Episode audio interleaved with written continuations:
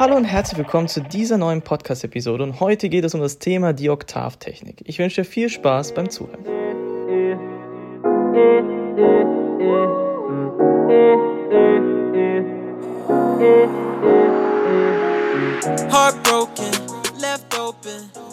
Okay, lass uns direkt reinstarten in das heutige Thema und heute soll es eben um Oktaven gehen und als erstes würde ich gern was über den Fingersatz der Oktaven sagen. Und zwar in den meisten Fällen oder eigentlich fast immer ist es sehr, sehr ratsam, den Fingersatz 1,5 zu nehmen, also einfach mit 1,5 den, den, die Oktave spielen, egal ob rechts oder links.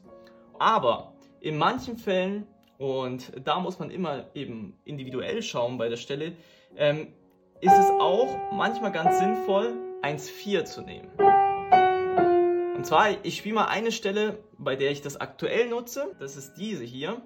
Und ich benutze hier beim ersten 1,5, 1,4 und dann wieder 1,5. Warum ich das mache, ist, weil ich die Oberstimme binden möchte.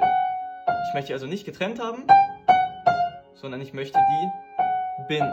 Und in diesen Fällen ist es eigentlich sehr gut, wenn man eben abwechselnd 1,5, 1,4 und 1,5 spielt.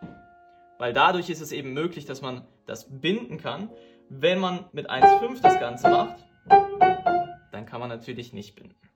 Und das muss man immer einem bewusst sein, wenn man den Fingersatz einer Oktave ähm, sich überlegt, ob man eben möchte, dass die Oktaven gebunden miteinander sind, wie zum Beispiel bei dieser Stelle hier. Da war es mir wichtig, diese Dreiergruppe eben zu binden. Ähm, aber in anderen Stellen zum Beispiel ist es natürlich nicht unbedingt vonnöten. Und dann würde ich eben empfehlen, den Fingersatz 1,5 zu nehmen. Als kleines Beispiel eben, ich übe gerade eine oder ich übe gerade das Stück äh, die Rhapsodie in H-Moll von ähm, Brahms ein. Und da gibt es eben eine Stelle,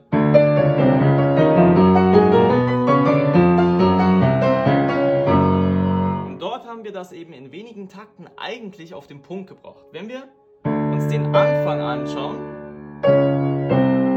benutze ich hier 1,5, dort 1,4 und dort wieder 1,5, weil wir hier eine Dreiergruppe haben und ähm, die wir eben binden wollen. Und das erreiche ich eben nur durch diesen Fingersatz 1,5, 1,4 und dann wieder 1,5. Aber zwei Takte später kommt diese Stelle. Und da ist es eben nicht vonnöten, da stehen sogar Staccati-Punkte drauf. Da ist es natürlich nicht notwendig zu binden oder ist es nicht gewünscht zu binden und dementsprechend benutze ich einfach den Fingersatz 1,5, weil der dann im Prinzip einfacher ist. Okay, ich glaube zum Fingersatz ist es eigentlich klar. Wichtig ist eigentlich, dass beim Spiel von Oktaven mit 1,5, dass jede Oktave eigentlich einen eigenen Handgelenkanschlag hat. Ein kleiner Trick, der manchmal auch hilfreich ist, ist, dass wenn du eine Oktave mit 1,5 relativ am Rand der Taste spielst, also umso weiter du nach außen gehst, umso leichter ist es, den zu spielen. Also umso weniger Widerstand hast du sozusagen, wenn du die Taste ansteckst. Umso weiter du drinnen spielst, desto mehr Widerstand hast du im Endeffekt. Das heißt, an manchen Stellen kann das vielleicht auch weiterhelfen, wenn du eben weiter außen spielst, dass es einfacher für dich ist, ja, sozusagen den Widerstand zu überwinden der Taste. Okay, das waren ein paar ganz kleine Tipps zum Thema Oktavspiel. Ich hoffe, diese helfen dir weiter, haben dir gefallen und ich würde mich freuen, wenn du im nächsten Video wieder einschaltest. Bis dorthin, euer Adrian. Peace.